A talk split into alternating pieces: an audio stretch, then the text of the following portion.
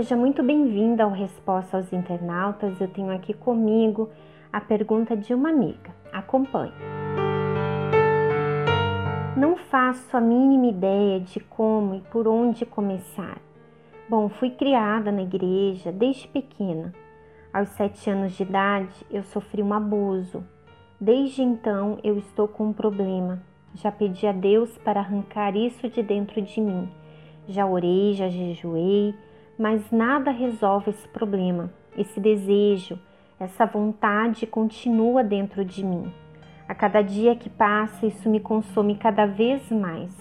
Luto para que isso saia de dentro de mim, pois sei que é errado e abominável aos olhos de Deus. Está sendo muito difícil. Eu estou tentando ao máximo vencer isso, mas faz tempo que eu estou na mesma.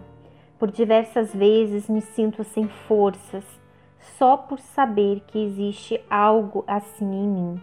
Muitas das vezes não consigo nem buscar direito.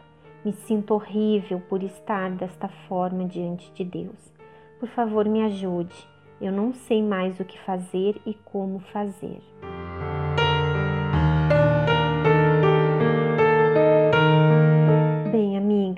Aqui no seu comentário você não expõe que desejo é esse que está aí dentro de você que está te incomodando, te atormentando.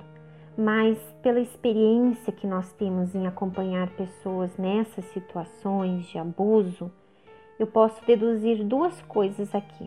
Ou que você não consegue perdoar essa pessoa e por isso de repente você tem desejos de vingança, você carrega dentro de você uma mágoa, ou você passou a ter desejos por alguém do mesmo sexo que você.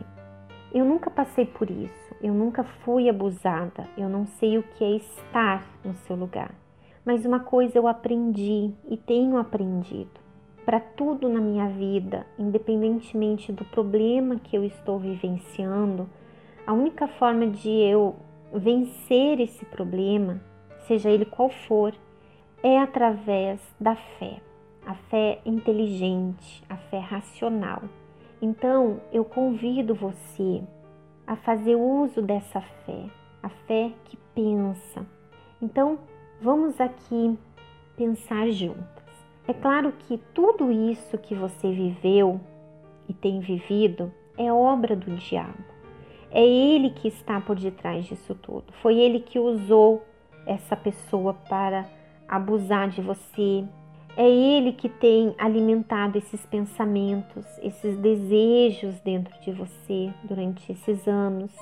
Ele tem sido o responsável por todo esse sofrimento, inclusive na vida da pessoa que abusou de você, porque ela também é uma vítima desse mal. E quando você entende que ela também foi uma vítima, que ela foi usada pelo mal, então fica muito mais fácil para você perdoar. Só que, mesmo sendo o diabo o responsável por isso tudo, quando nós usamos essa fé racional, nós trazemos a responsabilidade da nossa vida para nós mesmas. Você sai da posição de vítima e você passa a ser a valente. Ou seja, Deus ele me deu o poder de decisão. E a partir de hoje, eu decido a minha vida, eu decido o meu futuro. A partir de hoje, eu entrego a minha vida para Deus e o diabo não tem mais poder sobre ela. Minha amiga, você não tem como mudar o passado, mas você pode mudar o seu futuro a partir dessas decisões. E quando eu digo decisão, pense comigo. Que decisão que você precisa tomar hoje, agora? Você precisa sair dessa posição de vítima, mesmo você tendo sido uma vítima. Enquanto você se ver como vítima e viver desse passado, você vai ficar presa a ele. Você vai ser uma pessoa escrava do seu passado, escrava desse abuso. E quando eu digo uma pessoa que está na posição de vítima, ou seja, você estar, mas você sair dessa posição de vítima, é você pensar: peraí, eu fui abusada quando criança, quando eu não tinha condições nenhuma de me defender. Mas eu vou viver o resto da minha vida em torno desse abuso? A minha vida vai se resumir a isso? Ou eu vou fazer desse limão uma limonada e quem sabe futuramente até ajudar outras pessoas que estão passando por isso. E minha amiga, incluir Deus na sua vida, incluir Deus no seu futuro, entregar a Ele a sua vida 100%. Essa vida 100% é tudo. É o seu passado, esse passado de abuso, de sofrimento, é o seu presente, esses sentimentos que você carrega dentro de você, é o seu futuro, é você expor a Ele tudo que você carrega no mais íntimo do seu ser, tudo que você vem carregando durante esses anos, por mais abominável que seja, por mais feio, horrível que seja, é você entregar isso para Ele e se dispor a obedecê-lo. Quando a gente fala assim, entregar, é você expor para Ele tudo que você carrega dentro de você e deixar ali, não trazer isso para você.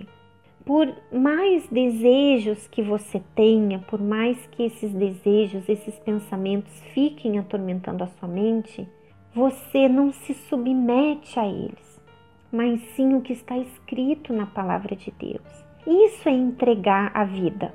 Isso é você entregar 100% da sua vida para Ele. Minha amiga, preste bem atenção. Deus, Ele sabe exatamente o que você sente. Ele conhece o seu passado, Ele conhece a sua dor, o seu sofrimento.